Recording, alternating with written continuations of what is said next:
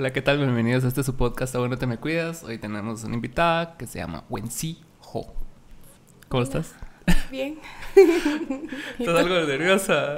Un cachito. ¿Nunca habías estado en un podcast? Sí tuve la oportunidad de estar en uno, pero no fue cara a cara, sino que fue vía Zoom. Entonces Ah, no es la misma experiencia, pues. O sea, igual estaba bien nerviosa, pero no sé, es como diferente el vibe. No conectas frente a frente, siento yo. Yo siento que es mejor frente a frente. ¿O no sentiste? tú? Sí. Porque alguien, invité a alguien y me dijo que, ah, sí, pero por Zoom. Entonces le dije que no. Entonces me dijo que se iba a vacunar y que venía hasta como en agosto. Mm, Tiene sentido. Ajá, pero sí te, a mí no, a mí no muy me gusta ese formato de lives y, y zooms ni nada así. O sea, sí, hago huevos, pero no es como mi cosa favorita. Sí. Que no hay como conexión de frente a frente, ¿va? Exacto. Sí. Y aparte también a veces querés profundizar en un tema y, puedes caer mucho como que en hablar encima del otro y Mm. como que se corta así bien chafa, entonces no. Sí. ¿Y de qué hablaste en ese podcast? Del OnlyFans. ¿Ah, sí? Aunque hablé, hablé de eso porque no encontraron a nadie más que les hiciera huevos de hablar del tema, porque hay mucha Mara que está como muy cerrada a no compartir cierta información. ¿va? Ajá. ¿Cómo qué tipo de información? "Ay, O sea, no es nada, nada especial, ¿va? Como tarifas, cómo funciona la, la página y etcétera, etcétera. ¿va?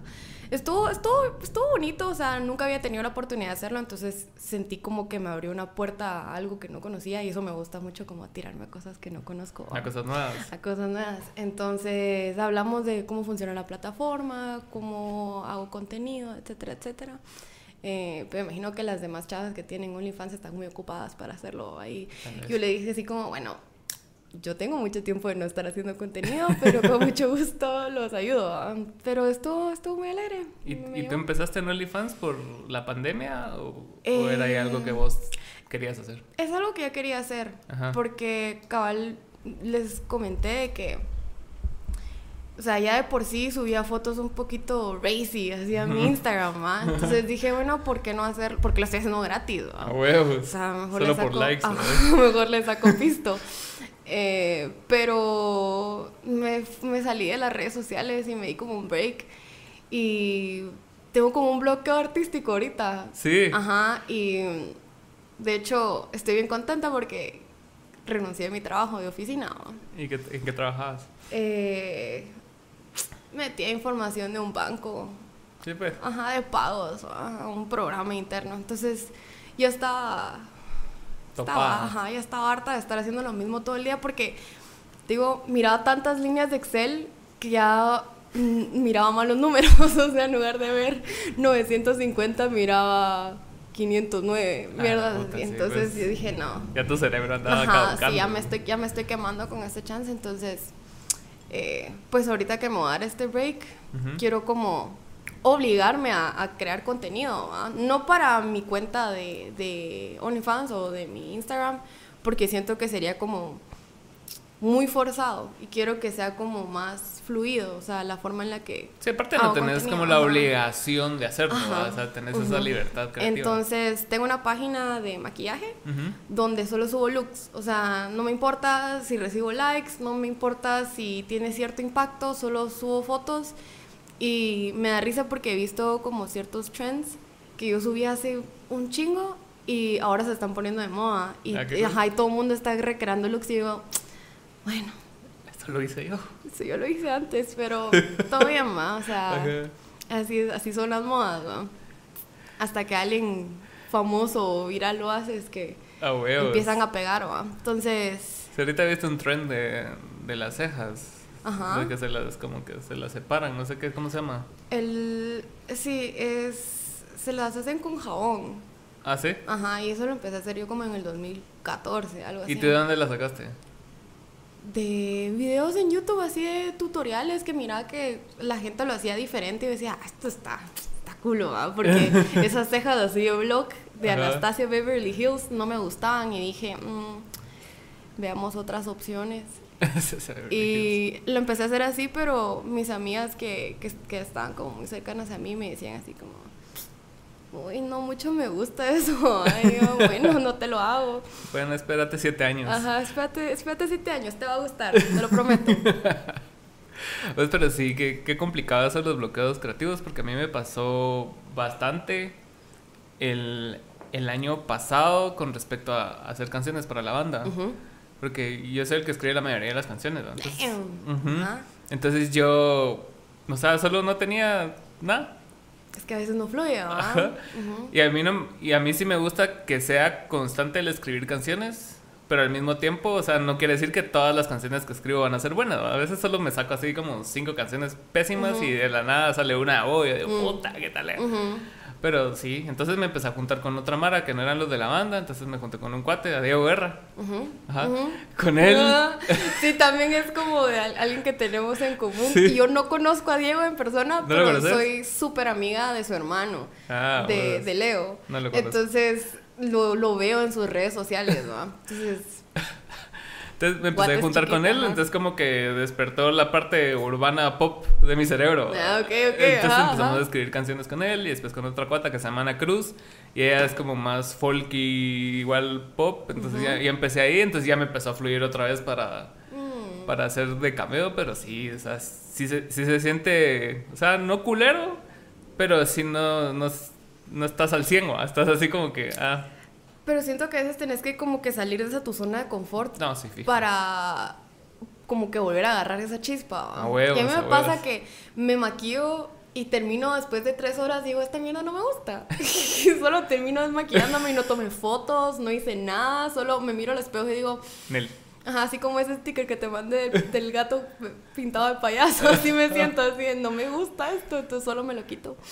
Eh, pero sí es, es un cacho difícil porque a huevos que no querés caer en trends y como que, bueno, al menos yo no, me- no quiero caer como en tendencias que ya están quemadas, o sea, ya Sí, existen, solo pues, o sea.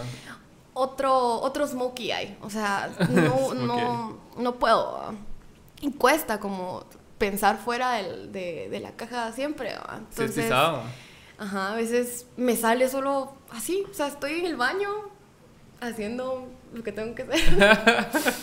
y se me viene a la cabeza, ajá, se me viene a la cabeza un look y digo, bueno, lo tengo que hacer ahorita o si no se me va a olvidar y ya no voy a saber qué estoy haciendo. Entonces, termino, me lavo las manos y empiezo.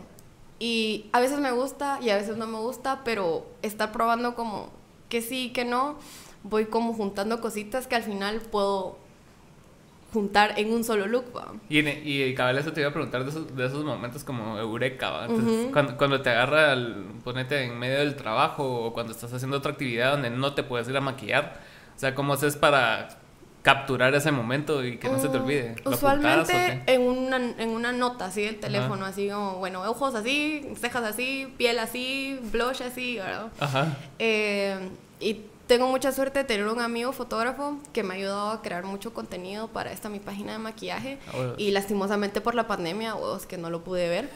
Pero ya ahorita que ya no estoy trabajando en la oficina, ya tengo tiempo para hacer un montón de cosas, voy a estar haciendo más contenido.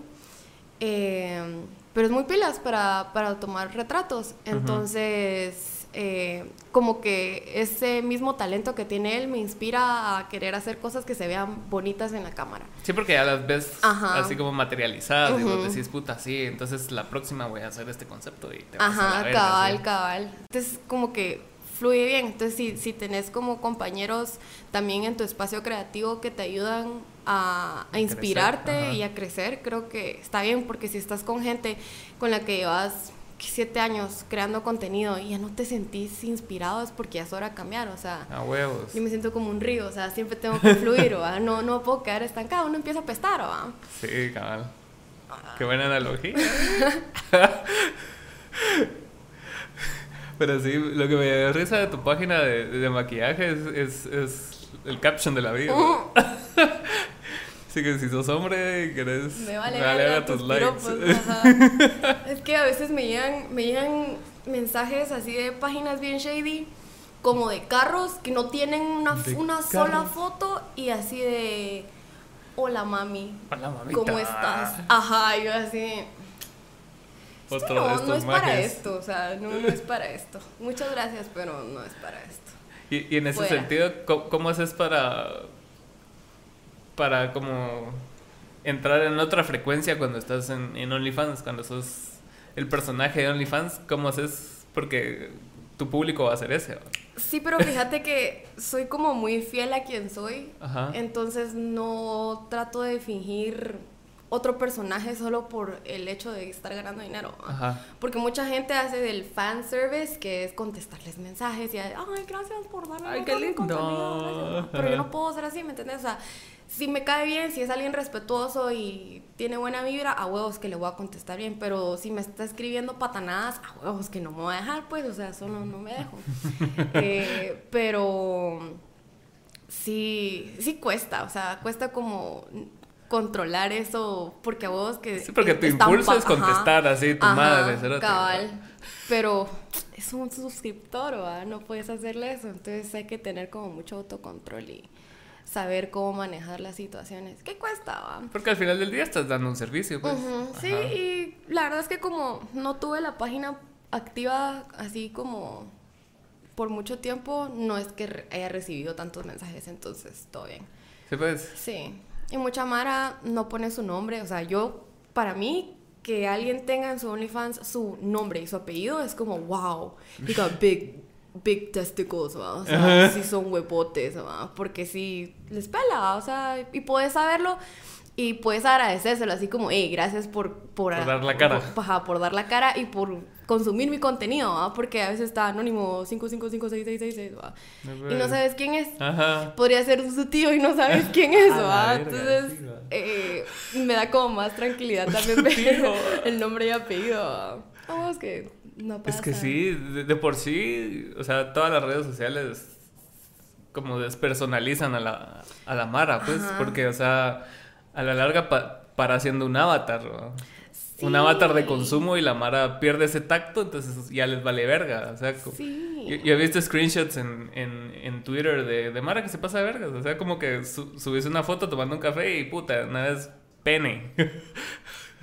Dick pic, va. A la verga. A huevos, Mara sí salida y, es- y, y te, y te deja pensando en que, o sea, a huevos, o sea, vos no estás pensando que el que la otra persona es una persona, ¿va? solo, solo es alguien que, que ves en tu pantalla y te vale verga porque no es persona. Sí, hombre, es que también esta como imagen que, que quiere mantener la gente en redes sociales de que mi vida tal vez está cayendo, pero parece perfecta en redes Ajá. sociales, se me hace tal vez un poquito irreal, ¿va? O sea, sí está bien, you fake it till you make it, pero Tampoco, tampoco tanto, o tampoco sea... te engañes. Sí, y también este break que me di me ayudó como a ver cómo manejar mis redes mejor, no en el sentido de querer llegar a más gente y querer como venderme, por así decirlo, pero de darle un balance a mi vida real y a las redes sociales, porque yo veo que hay gente que caga y toma un video. O Sí. está sonándose los mocos y se está tomando un video. O sea, tienen que documentar todo. Todo lo documentan. Así es como te secuestran. Sí, O sea, contrólense. ¿Vos has visto la serie esta You? Ajá. Pero no me gustó tanto Sí. porque siento que la roman romanticis roma- ¿cómo se La romantizaron. romantizaron mucho e- ese como concepto de No, sí, o sea, no es nada ¿no? romántico. Pero sí. y- Yo la tomé más como. Como. le- era como su punto de vista de las rom-coms. ujú. De que los mirábamos normal, de que el cerote sí la perseguía por todos lados. Y, te- y- y le dieron un twist así bien verga. ¿va? Así que este cerote sí era así. Creepy. Ajá, psicópata. Y, o sea, se tocaba viéndola y todo el rollo, pues. Ala, sí. Y ahorita que he tenido así como tiempo a solas, que puedo estar escuchando mis podcasts así de, de asesinos y cosas así. A veces estoy, estoy como hablando con alguien y me cuentan algo y yo digo, wow, tiene uno de... Bueno, no sé si has escuchado que todos los asesinos seriales han pasado por ciertas cosas que los hacen ser lo que, lo que son, ¿va? He visto Mindhunter. Ajá, va. Sí. En Mindhunter lo explican muy bien. Ajá. Y a veces hablan así de, ah, es que cuando era chiquito me, me caí del columpio. Y yo decía, ¿Te gustaba tu mamá? Como, como el hijo de, de uno de los policías, no es que no me acuerdo los nombres, pero de, de esa serie. Ajá, ajá. Que es así todo psicópata. Ajá, ajá, y que mata animales. y Ajá, ese que lo, y, que y lo él se queda así como que. No lo cachan, pues, que, que crucifica a un niño. Sí. Ajá, o sea, y él no quiere aceptarlo. O sea, es como entendible, pero es, di- ¿Y debe ser difícil. ¿Cómo puedes aceptar eso? O sea, Ujú. Pero, pero, o sea, son cosas que poco a poco me han ido como haciendo analizar mucho a la gente. en- fijo. eh, de, mm, me estás dando muchas red flags, no, no quiero juntarme más contigo. ah". Eh, pero sí, no sé, no sé si has, has visto algo más que Mindhunter en ese de, de ese sentido, sí, a raíz de Mindhunter empecé a ver un montón de cosas de ese tipo. Ujú. Porque vos entras como en una ¿va? Así, Ajá, es que es un rabbit hole, entras y no Sí. puedes salir. Puta, me pasó Mindhunter, después mm, creo que salió el documental, serie documental de Ted Bundy, Ujú. ese, y también vi otra cosa, mm, me pasé el Unabomber Ujú. Y un chingo más, o sea, solo, solo me fui. Mm. un par de Manson, pero documentales también. Entonces, puta, ves, ves cómo funciona la, la, la psique de esa mara y, y muchas veces en las series, como yo siento que pecan de humanizar esos, esos comportamientos, ¿no? así como, no sé si has visto Narcos, No. No, pero te, nunca. te- te- te humanizan a, a Pablo Escobar de tal manera que vos decís, puta, no, hombre, Pobrecito. no lo maten. Y él se poniendo bombas ahí por todo Medellín. No, sí. Pero siento que también te da una perspectiva de. O sea, te ayuda De como a lo hacen, ¿no? empatizar con Ajá. esta gente y decir, puta, sí les fue duro y por eso es que su mente funciona así, ¿va? Pero hay ciertas cosas que siento que si la gente alrededor de esta Mara se diera cuenta de esas cositas, tal vez podrían ayudarlos a no volverse lo que se volvieron. ¿va? A huevo, sí. Es que es, eh, puta, muchas veces es por mucho abandono, ¿no? O sea, Sí. no es como que ellos tenían una mamá un papá que los quería, un tío o lo que fuera y que le dijera, no, hombre, no, no, no mates animales. Así va. ¿Qué matas animales, mi amor? Puta, sí, es, eh, eh, ese tipo de personas que matan animales, sí, a mí siempre me han dado como que, The creeps. ajá, un vergo. Y me acuerdo que yo estuve un, un tiempo en un, un centro de rehabilitación. Ajá. Y estábamos todos ahí normales y, y- y había, había una paloma, entonces todos en, en las terapias de grupo. Asociaban la paloma con su recuperación por alguna manera, ¿va? porque, la paloma se les acercaba, entonces ellos sentían que era porque estaban en el buen camino, que la verga, que no sé qué. Ok. Viene un cerote y la mata Hijo de la virga, ajá. y la cocina, Ah, bueno, es que son ricas. Pero le valió vergas. o sea, qué feo, porque era como un símbolo dentro de como que el círculo de terapia y él dijo, mmm, Mm, ah, está pechuguita. qué feo. y todos solo así como que verga, este cerote sí, tu madre, ¿no? Se llevó a la chingada todo nuestro progreso. Ajá. O sea, o sea, yo, yo no lo asociaba con mi progreso, solo escuchaba que bastantes lo asociaban. Entonces era así como, ah, bueno, está. Sí, pues, pero le mandó, le mató como su, su esperanza gente que tenía así como, bueno, ya lo tenía como... Su forma de medirlo, Ajá, era su eso. forma de medirlo. Pues sí. ¿Y, ¿Y qué tabú te has enfrentado con respecto a, a, a lo del OnlyFans y ese trip? Ah, pues en general que la Mara asocia mucho inmediatamente, casi que inmediatamente, la palabra, bueno, las palabras OnlyFans con sexo, Mm. videos, masturbación, cosas así, va. Y realmente no es por el camino en el que yo quería llevar mi contenido, porque, o sea, está, está perfectamente bien, o sea, está bien sacarle dinero a eso cuando hay tantos, hay tantas páginas donde lo, lo están dando gratis, va. A huevos. Tenía algo ahí, una hormiga. Eh, pero... Y explotan a las mujeres. Ajá, huevos. Entonces, el, el hecho de que estas chavas puedan manejar todo eso solitas está súper cool. Eh, solo no es, no es lo mío. Me gusta más como vender el lado artístico y a huevos que voy a tener público, tal vez no aquí. Y no estoy esperando que de la noche a la mañana tenga 10.000 suscriptores, ¿verdad? como muchas chavas tienen, porque Sí, chavos que tienen. el sexo vende, a O sea, eh, pero no sé, ahora lo, lo quiero hacer más como por, por amor al arte. Entonces, ajá, si me saca dinero, pues órale, y si no, pues también órale. Sí, me, me llega eso ahorita que, que te estoy conociendo, porque realmente nos estamos conociendo hoy en un podcast.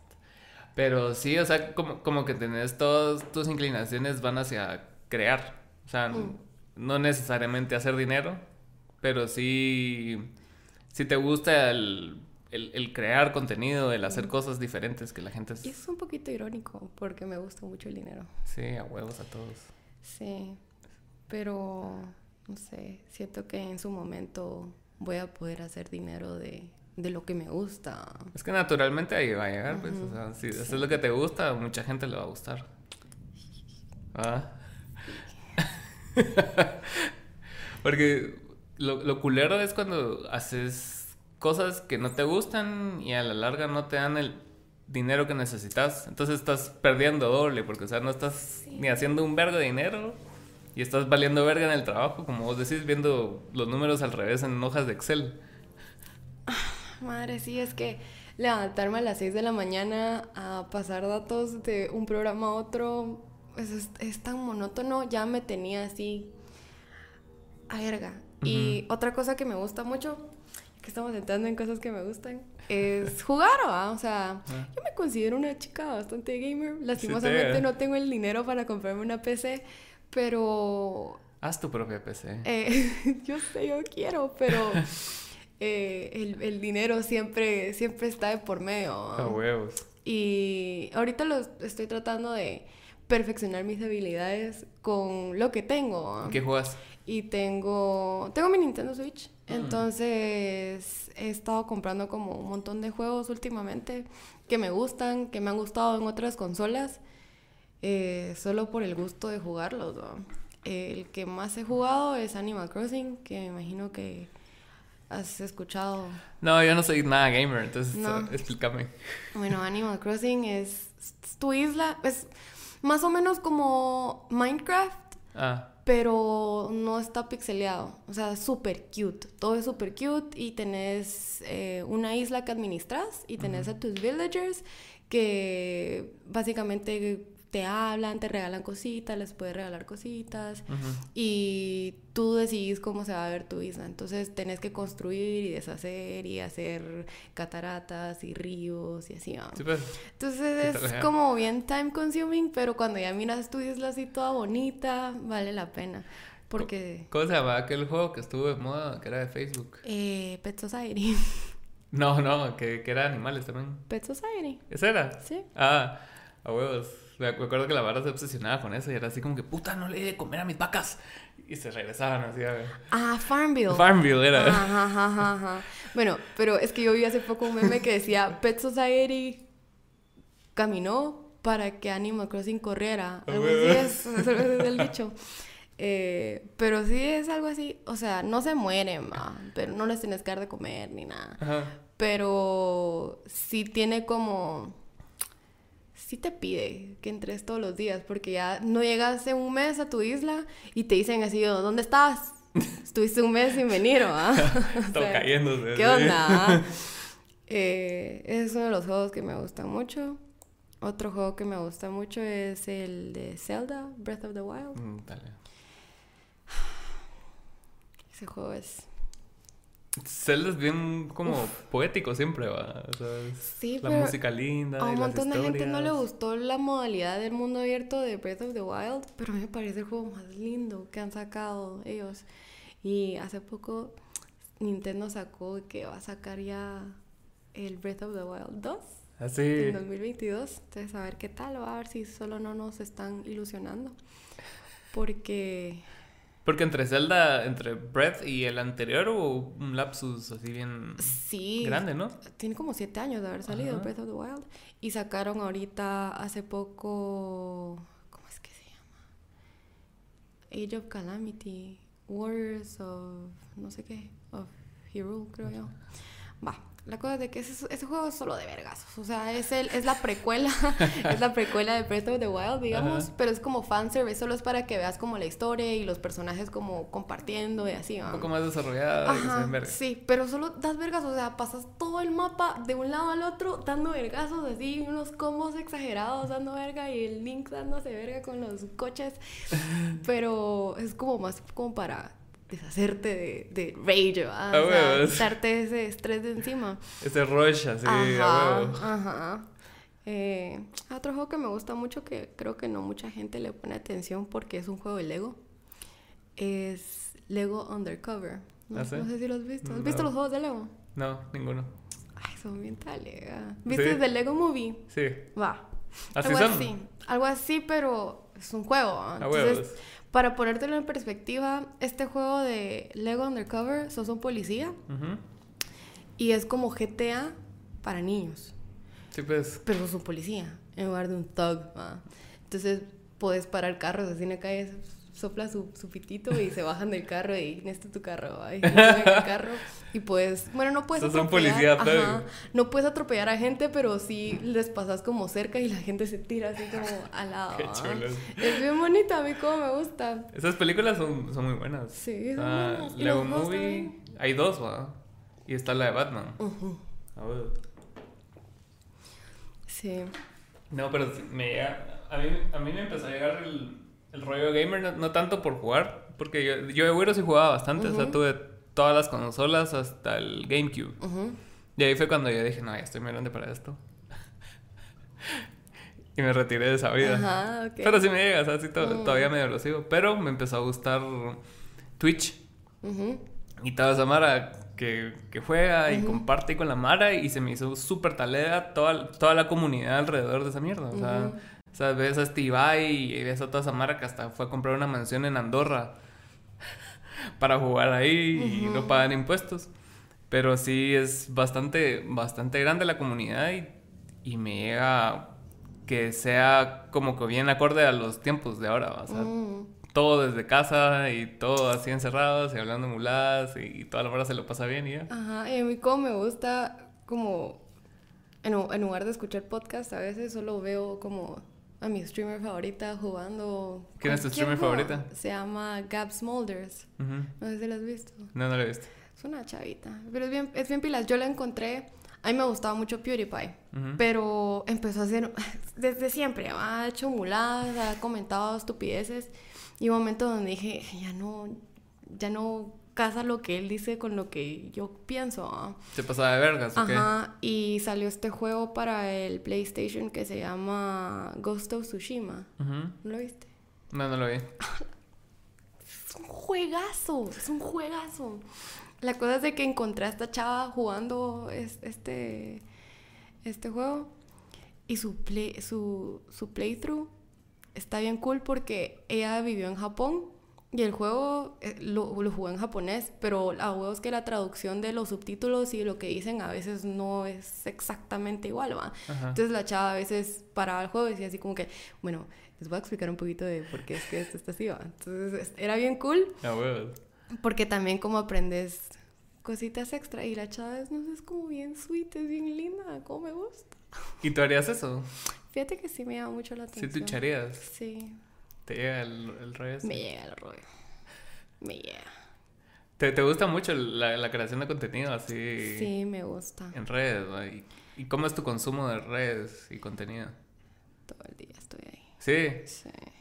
¿Y ahorita que decidiste tomarte un break, era solo break de tu contenido? Ah, no. O sea, sí, dejé de ver Instagram, dejé de ver Facebook, porque ya estaba consumiendo mucho de mi tiempo. O sea, ahorita sí estoy consumiendo contenido, pero no es como que esté en Instagram viendo las historias de todo el mundo todo el día, ¿va? Que es lo que menos me interesa. o sea, o ver sus, sus posts, o sea, ya, ya no me llega tanto Instagram para como ver contenido, me gusta más como para ver qué están haciendo mis artistas favoritos, y así, Pero para ver que fuiste a tomar café a Cayala con una tu amiga, no, me interesa. Eh, Bien personal, ¿verdad? Bien específica. Hoy a las 3 de la tarde, oh. o sea, qué putas.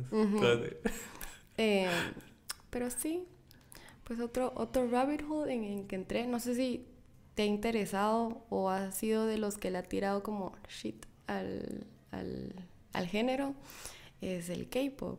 No, no le tiro mierda, pero No.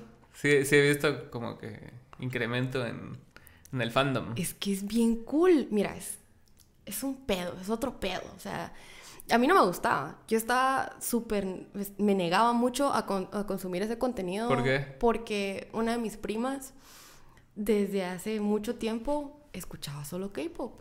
Y yo me subía al carro y ponía su, su playlist. Y yo decía, puta, no entiendo qué vergas te están diciendo. Ay, ella feliz cantando y bailando. Y yo decía, no, no, no comprendo.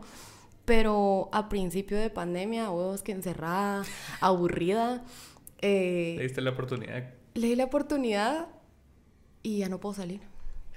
¿Cuál Ya es no tu banda salir. favorita de K-pop? ¿O artista? Eh, es un grupo que se llama Mamamoo. Mamamoo. Son cuatro chavas. Deberías chequearlas después de, de que terminemos porque su, su carrera musical es como bien interesante porque em- empezaron como un grupo de acapela Ajá.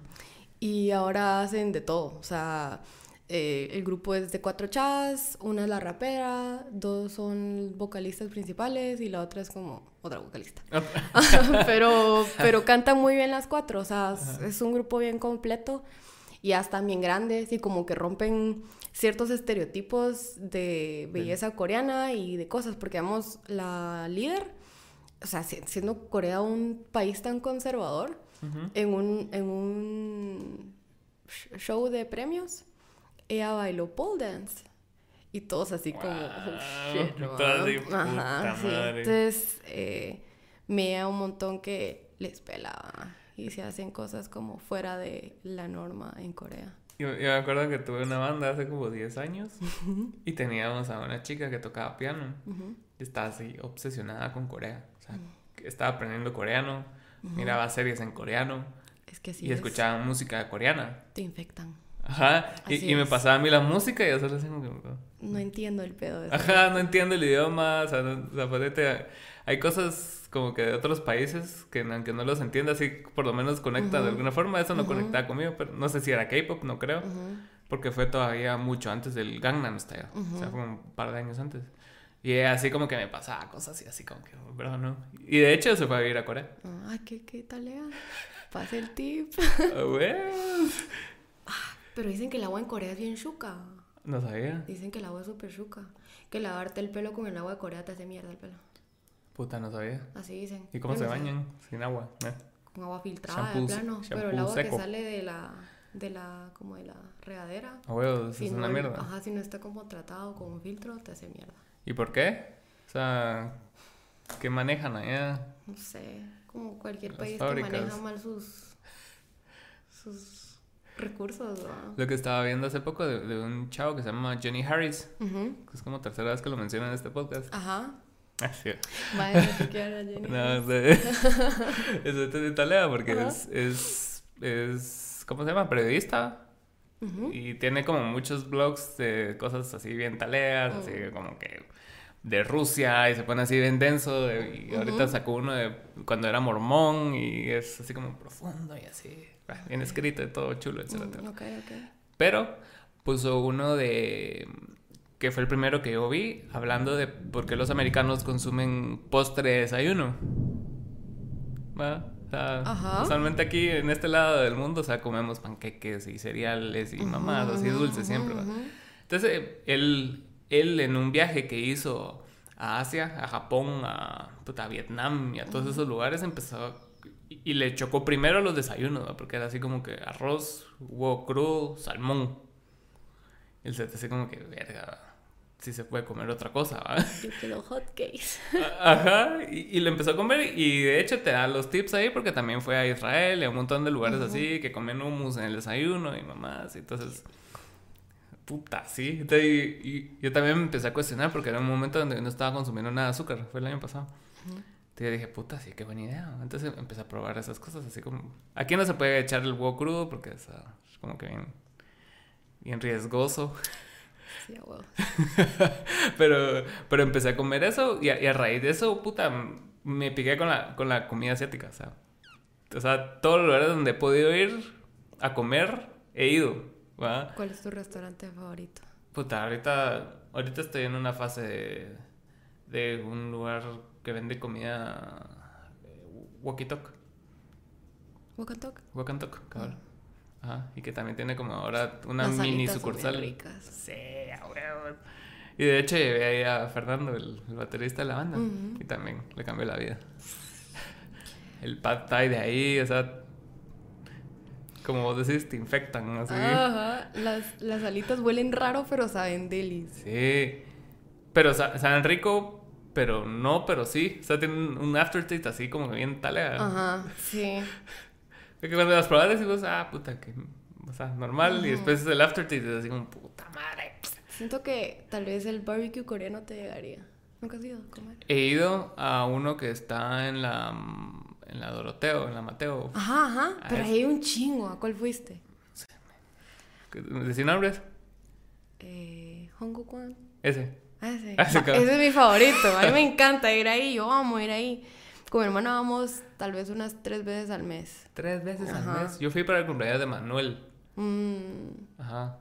Ya, qué rico. Top. O sea, Sí, hacerte tus taquitos de lechuga con carnita y todos los toppings. sí, cabrón.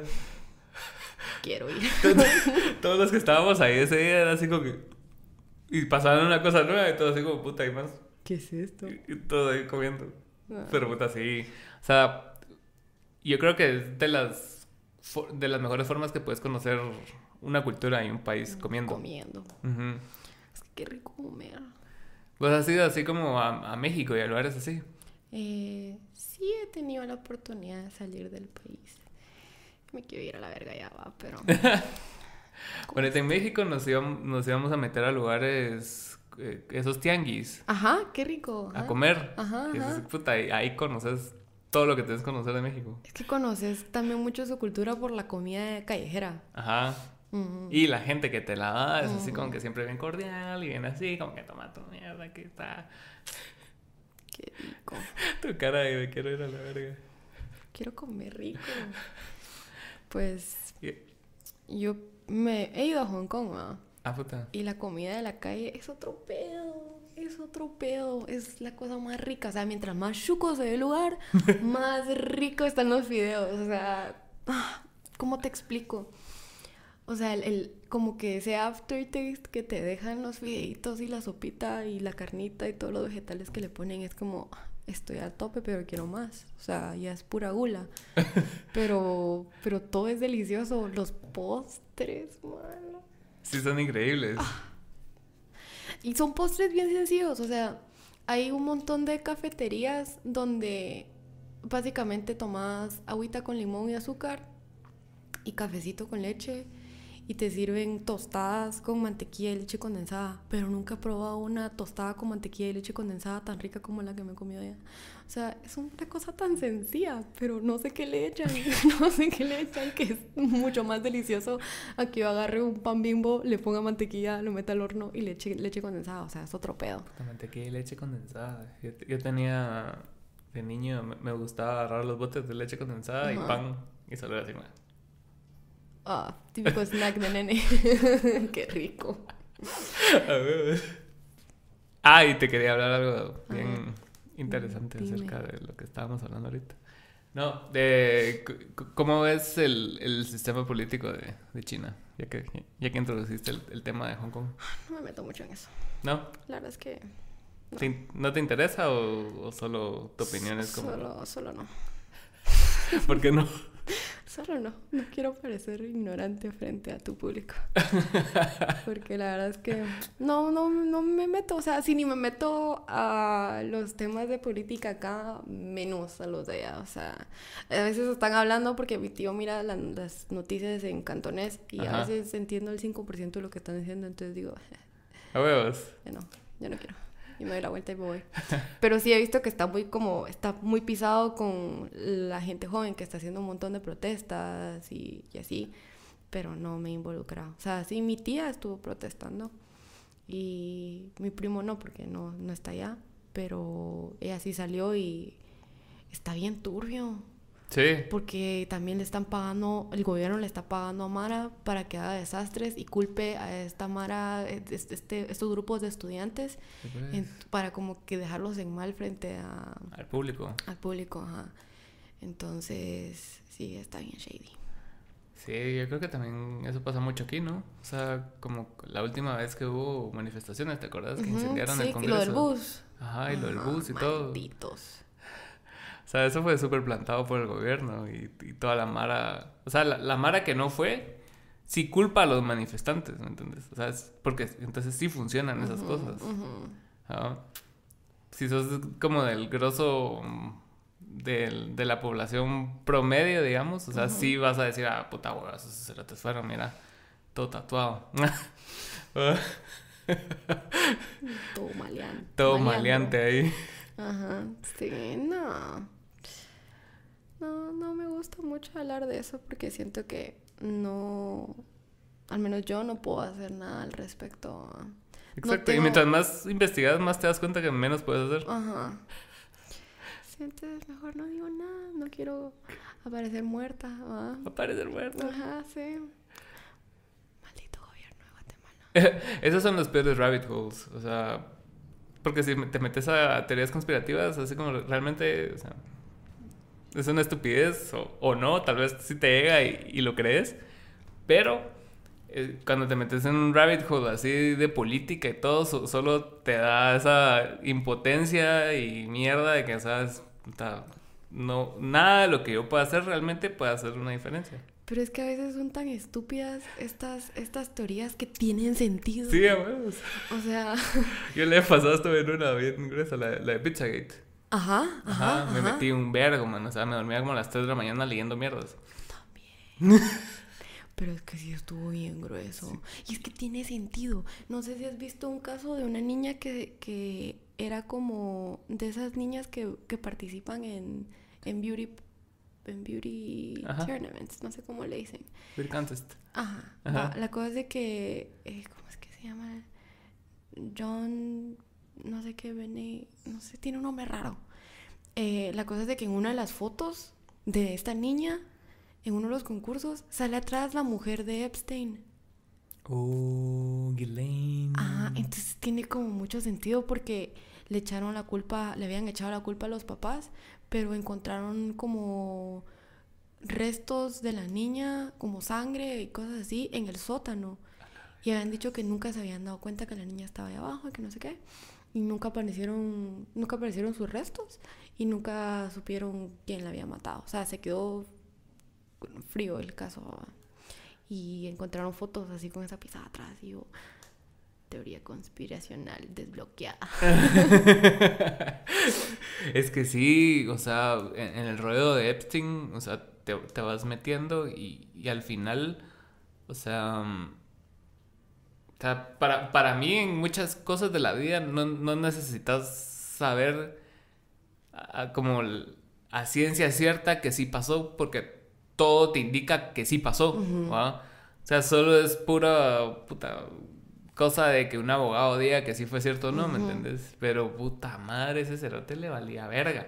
Y esa cerota peor. ¡Qué asco! ¡Qué asco esos tipos! Bien gruesos y, y muchos dicen, así ya metiéndonos en rollo, no me importa, vos dale.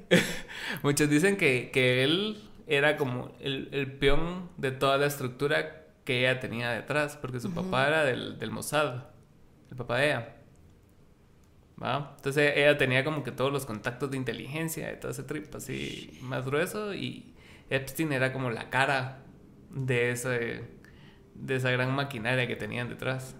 Pero es que no solo ellos, sino que la industria del entretenimiento. No sé qué. Estaba viendo, estaba viendo como, como la versión nueva de Sailor Moon que sacó Netflix. Sailor Moon no lo es. Es, es- son dos episodios de una hora. Y el primero me quedé, estaba un poquito incómoda porque la Sailor Moon, es- está Sailor Moon y Chibi Moon, ¿va? Ajá. Y cambian como de edad y la Sailor Moon se vuelve chiquitita, como una niña de 5 años. Y está acostada, es- está toxido, el chavo que es Toxido Mask en la cama y ella así acostada con él. Y yo así, de, this shit ¿Por pedofilia. I don't like it. O Sí. sea, es- está bien, está talea que, que hayan sacado como nuevos episodios, pero no normalicen ese tipo de mierdas, pues, o sea. Y, y eso es lo peligroso, o sea, Ajá. mucha gente también cul- culpa, es que todo está súper polarizado también, ¿no? entonces a, ve- a veces tenés que como eh, estar como en un middle ground en cuanto a la, a la información que recibes, porque si no, si te vas a la verga, sí. mano, y te vuelves así, o, o muy woke de izquierda, o muy republicano Sí, xenofóbico. Estoy, estoy a poquito de ponerme mi, mi, mi sombrerito de aluminio. O sea, ya. Entonces, yo tengo un cuate que es súper conspirativo y súper. eh, no sé si derecha, pero, o sea, todo lo que me manda es siempre como que así va. Ok. Entonces, me manda, me manda trips que a veces sí tienen sentido. De, de todo este movimiento de, de la identidad de, de género y todas esas cosas. Ah, ok. Pero en el sentido de lo que la Mara se burla de eso, de que, ah, yo quiero ser un niño de 5 años, pero soy un adulto de 45, ¿va? entonces me quiero meter a colegios. ¿va? Entonces, como que a- a- se agarran de, de- de una palanca que sí es importante, como la identidad de género, y ya lo toman para sus mierdas ya turbias. Ajá, sí. Entonces, e- en, e- en ese sentido, sí, yo siento que es algo así como que súper, súper preocupante y, y que no, no se tiene que tomar tan a la ligera el hecho de que un cerote de 40 años diga que tiene 5, ¿me entiendes? Sí, es- siento que son problemas psicológicos, ¿va? Puta. Pero sí, un vergo. me, cae, me cae mal la gente que es como muy cerrada a... a ¿Cómo se le dice? Heteronormados. Eh, Heteronormatividad. Eso. Eso. Eh, que, que se burlan de, de muchas cosas dentro de la comunidad LGTB. Ah, vamos. huevos. Y solo como que remarcan su ignorancia y quedan como payasos, ¿va? Y siento que por esta misma gente que se burla de eso, esta gente pedófila y gente enferma saca estas, estas cosas como, "Ah, yo quiero ser un niño y entonces tengo 40 años y voy a estar con niños de 5 años, ¿va? O sea, Exacto. eh, le abre como camino a esas cosas. Pero cuesta mucho educar a la gente en, ese, en esos sentidos. ¿Y crees que sí se puede educar a la gente? O sea, simplemente tienes que... Bueno, cuesta mucho. Es que es pisado, porque ponete, o sea, hay, hay, hay cosas que sí, que sí tienen como suficiente información detrás de ellas y todavía la gente las interpreta. o sea, todo, todo está sujeto a interpretación, entonces todo, todo se malversa y, y todo se Biblia. divide. Exacto. La Biblia, o sea, cualquier libro que vos leas, o sea, si lo leyeron cinco personas, las cinco personas lo van a entender diferente. Y van a crear sus submovimientos que van a tergiversar el, el mensaje original, ¿va? Entonces, es- estamos siempre condenados a, A valer verga. a valer verga, porque todos entendemos. O sea, es súper talega en el sentido de que, puta, o sea, como vos creas contenido, o sea, yo creo contenido y hay muchas formas de crear contenido Ujú. y es una mierda creativa taleísima y todo el mundo Ujú. consume, pero cuando son cosas así más serias, es como que el, no tener como solo una fuente donde todos digan, ah, huevos, esa mierda es, ¿va? Entonces, no, no matemos mujeres, ¿me entendés? O no matemos niños o- o algo así. O no matemos a gente trans. Exacto. Eso que está pasando aquí, un vergo. Sí. Y es, es bien difícil como hablarle a la gente hetero que no le interesa en esos temas. Que no forman parte de su universo. Ajá. Vale verga. Hacerles entender que una mujer trans es una mujer. O sea, yo me he peleado con amigas porque me dicen, o sea, me enseñan que no saben nada sobre el tema, ¿va? Y me dicen, no, si naciste mujer, sos mujer, y si naciste hombre, sos hombre. Y yo así de, amiga, no empieces. No No vamos por ese. No, no, no empecemos a pelear ahorita, es muy temprano. Eh, pero sí, o sea, siempre cuesta hablar de esos temas y más educar a la gente que no entiende las cosas y en lugar de querer entenderlas y ver los puntos de vista de la gente que está dentro de, de eso, solo lo juzga y solo tira mierda. O sea, nunca, huevos. no, no existe la empatía hacia, hacia esas cosas. ¿no? Es que también todo viene de cómo creciste. O sea, si vos creciste, que te dijeron toda tu vida que se casan hombre-mujer y. ¿Me entendés? O sea, tenés como una estructura así religiosa súper fuerte atrás tuyo y es, vos vas a ver eso y vas a. Y, y, no investigás encima. Entonces vas a ser un idiota, pues. Pero creo que siempre está como esa oportunidad de romper esos ciclos. Eso es cierto. Y que no lo estés haciendo también dice mucho de ti como persona, porque si tu familia es homofóbica, racista, clasista, y tú estás bien con eso, ya tienes un problema también. Sí, a huevos. Eh, y es por falta de empatía, como tú decís. Sí, ajá. Tú tenés privilegios, o sea, ¿y por qué vas a arriesgar esos privilegios si lo tenés todo Sí, arriesguense, amigos. arriesguense. anímense, anímense. Y parte del problema, hace poco estaba viendo un brother que es súper intenso con, con, esos rollos políticos y, de capitalismo. Y, él dice de que el problema es que no se hablan lo suficiente las cosas. O sea, que, que no hay diálogos. Entonces, en una casa se debería poder hablar de sexualidad, de política, de religión sin pedo, pues, o sea, tú das tu opinión y, o sea, y es tu opinión, pues, o sea, porque no vas a tener derecho a, no creer lo que toda la casa cree. Yo crecí en un espacio así, entonces te digo, bueno, más que todo del lado de mi papá, porque todos son chinos, y eran muy conservadores. Entonces, en el momento en que yo me hice mi primer tatuaje, fue como, ¿cómo te atreviste a dañar tu templo? y yo así, ah, no pasa nada. Cuando me hice mi primer piercing fue ya tenías suficientes hoyos en tu cara porque querías hacer otro. Eh, pero me llegó porque siendo, pasando por esas cosas, le abría espacio a, mis primas y a mi familia de hacer lo que se les ronca la gana. O sea, se dieron cuenta así como, ah, no pasó nada, solo se enojaron, ¿va? Eh, mis, mis primas ya no, ya no les siento que, ya no les importó tanto lo que digan de ese lado de la familia, así como, ah, estás toda tatuada. Eh, y también a mi hermanita, que tengo una hermanita de 15 años. ¿Ah, sí? Ajá. Entonces siento que es, esta lea que ya haya entrado a la familia en el momento en el que yo ya hice verga todo. Vos abriste la brecha y te vale verga. Yo dije, vamos a quemar todo esto. quiero esto. Y ya siento que tiene como más libertad de expresarse como, como ella quiera. A huevos que siendo un adolescente todavía le cuesta como exteriorizar todo eso, porque siento que siempre cuesta. Pero yo estoy decidida a, a, facilitarle eso, que sepa que es un ambiente seguro y pues si quiere probar licor, puede probarlo en la casa, si quiere fumar, puede probarlo en la casa solo hard drugs no, ¿ah? pero, pero siempre todo controlado, ¿ah? porque si tenés como experiencias controladas, creo que también te puedes manejar mejor como adulto. Definitivamente. Después... El problema es la falta de control cuando haces esas mierdas. O sea, es así como te pasas un vergo y te drogas un vergo y es todo un desvergue, pues. Sí, a huevos. Te desbalanceas. Sí, pero siempre hay que enseñarle balance, ¿va? Teach them young. ¿Y qué te iba a preguntar yo acerca de toda tu historia?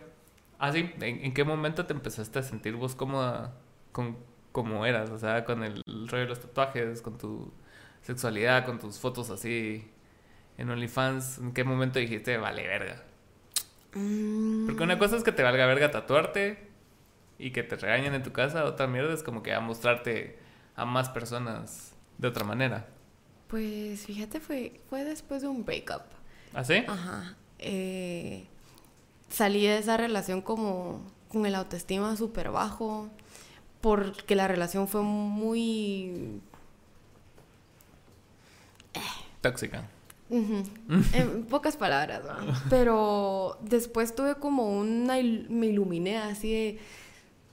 No, ah, o sea, yo soy lo que yo quiera hacer y puedo hacer lo que yo quiero y a huevos que quise exteriorizar cómo me sentía por dentro, en no solo cómo me veo, sino que cómo la gente me percibe, que es exactamente como lo haces. O sea, a huevos que no he logrado que la gente me perciba como yo me percibo porque me ven cara de no me hables. Entonces, usualmente no me hablan, pero soy chida. Pero como en el trip que me dijiste, el fotógrafo que, que te encasillaba en chica mala. Ajá, Ah, ajá, cabal. Por, Chica ruda. Por cómo me miro por fuera. ¿va? Entonces he tratado de como tal vez cambiar ciertas cosas de, de cómo me he visto o tener como más autocontrol en las caras que hago porque soy como muy entonces filtro. no tengo filtro, no solo no tengo filtro, sino que mi cara no tiene control. Entonces, si entra alguien que me cae mal la voz, que se me va a notar en la cara. O sea, no puedo controlarlo, no, no puedo fingir que me cae bien alguien. ¿va? Y no es como que mucha gente me caiga mal, pero sí le caigo mal a mucha gente. Seguro. Dijiste seguro. Seguro. Por todo lo que me has dicho. Pero eh, sí, sí, también creo que la pandemia nos cambió mucho a todos. Seguro. y la forma en la que en la que interactuamos con gente porque al menos yo antes de la pandemia yo me consideraba una persona eh, ¿cómo, cómo se le dice a, a la Mara que es así como súper amigable Pues, amigable. Extrovertida. Ex- me consideraba muy extrovertida y ahora cuando estoy en grupos de gente que no conozco ya no me siento así o sea me siento como súper introvertida Y antes te, te desenvolvías bien en Ajá, esos grupos. Antes yo siento, Wow. al menos desde mi perspectiva, yo siento que sí me, me desenvolvía muy bien conociendo gente nueva y ahora me cuesta mucho. Me cuesta mucho. Pero ahí voy. Tampoco te has expuesto a eso, pues, o sea, Sí, estás encerrada.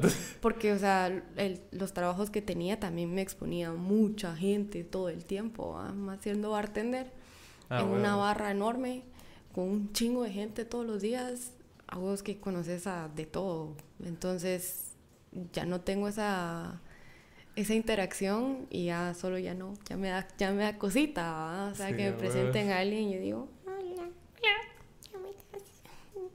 Me llamo Wency". ya no, ya no me siento como antes, pero siento que está cool porque el cambio siempre es bueno. Claro, sí, claro. Entonces, ahí vamos. Uy.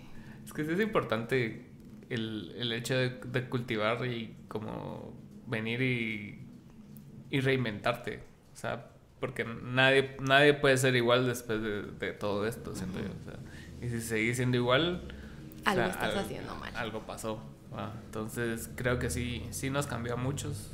Y si no nos cambió nuestra personalidad, como a ti. Pero sí, sí- sí nos cambió muchas formas, o sea, el, el hecho de venir y trabajar en casa y estar todo el día en casa, o sea, sí, sí te afecta, porque a mí Ala, sí, o sea, cuando, al principio, ahorita ya no tanto, pero al principio cuando así como que había como gatherings de, de muchas personas, yo, yo sentía así como que, a la verga, perdón, Mara". Ujú. Y te sentís incómodo, güey. Cuando hay más de cinco personas en un cuarto, yo me siento así de. No hay ventanas abiertas. Nos vamos a morir. Mm, Sí, pero es, es horrible porque al final es una es un skill que desarrollas, pues, o sea, ser social. Y si no lo practicas, está pisado. Pero a veces no ganas. A veces solo no me ganas. Y también creo que me volví como muy perceptiva a la energía de la Mara. O sea, estar en soledad por tanto tiempo y encerrada y trabajando sola y haciendo todas mis cosas sola, como que te vuelve más perceptivo a las interacciones que tienes con otra gente, ¿cierto? Yo, fijo, sí. ¿no? Entonces, a veces estoy hablando con alguien y no solo lo que me dice, sino que su lenguaje corporal o su energía misma me dice así de, uy, no, no, no, no, no. Eso no me gusta. no quiero estar aquí. Y me largo, ¿ah? Pero, Ya puedes tener como más claros los límites. ajá. Que antes no tenías porque estabas súper expuesta a muchas energías y así como que sí, vale verga. Y también me doy cuenta como cómo me afectó a mi cuerpo, porque vos que no, no compartir tanta energía con otra gente, ese intercambio de energía, siento que al final del día te gasta un montón, ¿va? Eh, entonces, no sé, siento que hasta me siento más tranquila, Sí. más, más en mí, más en paz. ¿Y crees que después de ese breakup y ahorita con este año, o sea, como que ya... Uy, eso fue hace rato. O sea, ese breakup que tuvo fue hace rato. Y la gente que me conoce va a decir, "Ja, ya sé con quién fue. Pero. pero. Poniendo el nombre en los comentarios. Ajá, no, su madre, no. Eh, pero sí me ayudó un montón, siento yo. O sea, salir como de, de estar en una relación donde te decían que estabas gorda, que nadie te iba a querer, etcétera, etcétera, a huevos que decís, puta, no, sí, ¿va? o sea, te miras al espejo y decís, este cerote estaba, estaba comiendo mierda de desayuno, o sea, estoy, estoy linda. A huevos. Entonces, eh, a huevos que hay gente que no sale de, de eso y se queda ahí, pero si están en una relación así de, Salgan. de horrible, salgan. O sea, no va a pasar nada, solo va a desaparecer de tu vida y te está haciendo un favor. Sí. Entonces, Y, y en el momento tal vez no sea tanta leda porque creas como lazos de codependencia bien gruesos, pues, o sea. sí, a huevos, y los cambios siempre duelen. Sí, O sí, y si mientras más te duele es porque mejor te va a ir después, siento yo. y Una vez soñé que se me caían los dientes. Sí, ah, ¿Sabes? Bueno, ahí... Qué grueso, ¿eh? Ah, yo también lo he soñado. Y fíjate que mi mamá está muy metida como en la magia y cosas así. Entonces cuando me pasa algo en un sueño raro, siempre le digo. Y una vez le conté que, se me que soñ- que soñaba, que se me caían los dientes. Y que, sentías. Que sentís que se te están cayendo los dientes y te sentí las encías. Sí, sí. Va, mi mamá dice que una de las interpretaciones de esos sueños es porque estás hablando de más. ¿De más? Ah, yo, yo había buscado y decía que por cambios. Ah, bueno, es que también depende como en el contexto que tenías el sueño. ¿va? Sí, era de cambios. Mi contexto era de cambios, entonces sí lo tomé así porque no hablaba mucho porque estaba encerrado. Ok, ok. pero, pero sí, o sea, eso también me llega. Hace poco empecé a aprender a, a leer el tarot también. ¿Y qué tal? Mi mamá lo lee, mi mamá lee las palmas Ajá. y todo. Entonces me, me- me enseñó y pues ahí voy. Me llega, me llega mucho ese, ese pedo así la magia y... esta, esta lea, a, a mí lo que a mí lo que me llega es cuando vos tenés cierta tendencia energética. Entonces, como que esas cosas te confirman como los prejuicios que tú tenías. Mm, ¿va? O sea, como que La es intuición. bastante proyectivo el. Ujú. Entonces, como cuando miras nubes y les encontrás formas. mm. Así como, ah, esa nube parece oso. Entonces, Mm. entonces te tiran las cartas y te dicen esa mierda y vos decís, puta huevos, va a llover esa una nube mierda. con forma de oso. Ajá. No, pero siento que también te ayuda como a, a ver las cosas de otro punto de vista. ¿Tú tenías alguna religión de chiquita o algo? ¿O Pues sí, estoy así? confirmada, Ah, pues. pero no me gusta. Nunca me gustó la, la, la religión católica. Mi abuelita era súper católica y nunca me gustó ir a misa. Nunca me gustó esa chiva. Y ahorita ya grande, eh, investigo mucho sobre cultos y digo, puta, ¿Es un culto? Es un culto, o sea, pero, a- o sea, a huevos que hay, hay niveles, porque si- siento que al menos los católicos son los cultos más frescos, porque no son como tan estrictos con las cosas que tienen que hacer como los mormones, digamos, por ejemplo, o es que ellos lo siguen por fe y a mucha gente lo hace por su propio gusto, Claro. eh, pero como Manson Lo empezó como, Ah, o sea, es lo empiezan como una religión y termina siendo un culto de asesinos, ¿va? o sea, Claro. y es, y es como Y, bien... musi- y mucha gente ha matado en nombre de la iglesia católica, pues. ah, o sí, sea, también. Ah. Malditos. Eh, colonizadores. cerotes. Ajá. Eh, Y aquí, Ajá, sí, existiendo. existiendo. Pero, ¿qué te, qué te estaba diciendo? Así de los cultos. De los cultos de Manson. Eh, ajá, sí. No sé si has escuchado de Jonestown también. Jonestown no, no sé qué es. Eh, es otro culto ah, que se fueron a, a otro país a como que a vivir como comunidad y todos estaban valiendo verga porque el piso era el suelo era súper infértil entonces no podían cultivar nada y el líder del, del culto tenía su refri con sus verduras frescas su carnita premium su juguito Bien naranja, socialista el bro. y toda su, todo, todo su culto valiendo verga. Ah, y todos los cada reunión él los hacía tomar Kool-Aid y les decía, el Kool-Aid está envenenado. Si, si se quieren salvar, tienen que tomárselo. Entonces todo el mundo se lo tomaba, pero vos que no estaba envenenado. Hasta que un día, ajá, hasta que un día dijo, no, hoy es el día. Y le puso cianuro, si no estoy mal, al Kool-Aid y mató a toda la comunidad que estaba ahí adentro. Ah, estuvo bien grueso. Jonesville se llama. Jonestown. Jonestown. A la verga, sí. Es que puta. Al final es una programación de la gran puta. ¿Va? O sea, porque cuando creces. O sea, te programan en esencia. O sea, de que, o sea, primero te bautizan y después como te llevan a misa y te hincas, te paras, te hincas, te paras, te hincas, te paras, te hincas, te paras. Y todo es culpa y todo es pecado. Entonces vos es así como, puta, sí, por mi culpa. O sea, y, y vas con un cerote, el sacerdote, y, y le tenés que contar tus mierdas, ¿va? Mm, Y él te perdona por eso. Entonces te crea una, una, una relación así como paterno-filial bien gruesa. Y, ajá. y creces con esa mierda y haces algo, o sea, te masturbas y es así como de puta, ¿qué hice? Perdón, Diosito. Y vas con el padre a, decirle Me que te masturbas. Ajá. 80 veces. Me toqué 45 veces el fin de semana.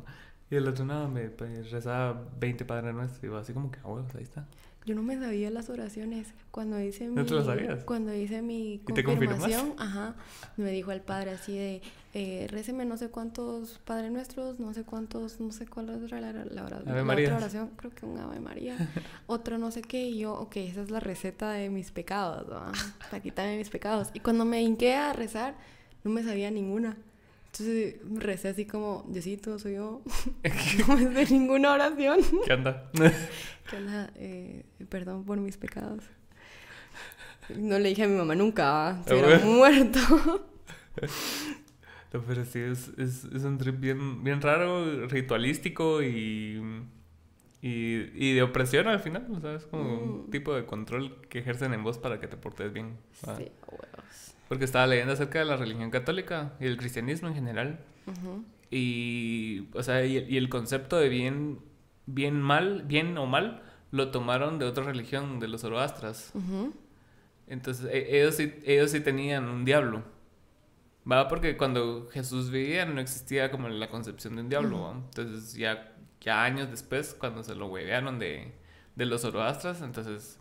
Porque al final la, la religión católica fue un conglomerado de muchas cosas, ¿va?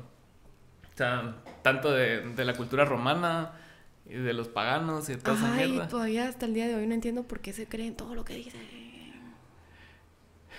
Es crazy. Ajá. Sí, sí, sí. Sí, porque, o sea, al final eh, ellos escogieron el libro y, y fue un emperador el que decidió de un día a otro, ah, va, vamos a ser cristianos porque yo empecé a creer en Cristo hoy, muchachos. A la verga todo lo anterior y matemos.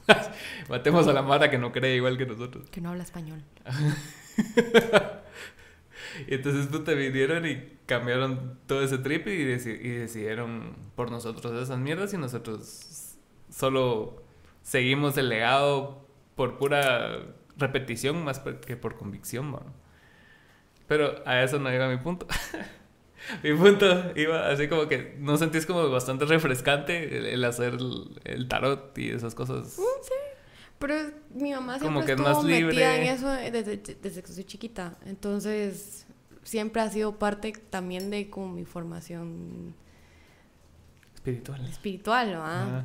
Eh, no sé, mi mamá es bien rara porque sí es, o sea, es católica, le gusta ir a misa de vez en cuando, eh, cree en, en Dios y la Virgen María, pero también está metida en la gnosis y le gusta salir en astral y habla de maestros y cosas así. ¿ah? Entonces, Wow. eh, siempre ha sido como muy... Baby. Ajá, siempre ha habido de todo en mi casa. Eh, solo mi papá, que no, no tiene religión de por sí, ¿ah? ¿No tiene? Eh, sí, es bastante ateo él. Ajá, sí, es bastante Lo que te da mucha libertad, ¿no? Ajá, sí. La verdad es que sí. Eh, Pero no hay choque ahí. eh. pues se divorciaron hace mucho tiempo, entonces Ah, sí hubo. bien. sí, sí hubo. Eh, pero todo bien. Todos Sí, son que amigos. Tienen un divorcio feliz. Sí, tienen un divorcio feliz. Ay, pero se dijo un, un cuate que va a salir mañana el episodio. Mm. Eso. Estoy felizmente divorciado. dice. Sí, me da risa que ahora se celebran los divorcios, Ah, las ¿no sabía? renuncias. Sí, ¿no, no has visto? Bueno, yo porque me gustan mucho los memes, ¿va? Entonces estoy como muy metida en eso también. El memismo. El memismo. Tengo licenciatura en memismo de la Universidad de Galileo. La Galileo. Eh. Ay, tiene de todo. No. Pero sí he visto Mara que, que celebra así cuando firma sus papeles de divorcio. Eh, o que manda sus cartas de renuncia, cosas así. Entonces me gusta que, que la gente esté celebrando esas cositas diferentes. ¿no? Pues de la renuncia siempre es un acto liberante. Yo cuando entrego cartas de renuncia es así como que... Fuck you. Tómalo. Ajá. Y ya lo pensó bien. Show. ¿Qué podemos hacer para que nada? Nah, ni verga. Adiós. Esto pueden hacer. Ujú. Contarme la verga. Chúpame la verga. Pero fue un gusto, Ben. Si tenés alguna recomendación para tu amable público. ¿Recomendación en qué sentido? ¿Qué querrás? Películas, libros. Uy, lávense la cara todos los días. Eh. Échense Salud. bloqueador solar. El bloqueador solar es súper importante. Ah, Es de las cosas que más envejecen, más que el alcohol y el cigarro, ¿sabías? ¿Cómo así? ¿Que la piel? La ¿De piel. qué? Ajá. O sea, el sol Ajá. es el agente que más envejece la piel. Ah, la verga. No el cigarro, no las drogas, el sol. Droguense un vergo. Pero pónganse bloqueador solar. Pero póngase bloqueador solar. Gracias por venir. Igual, gracias por Un gusto. invitarme. Bye.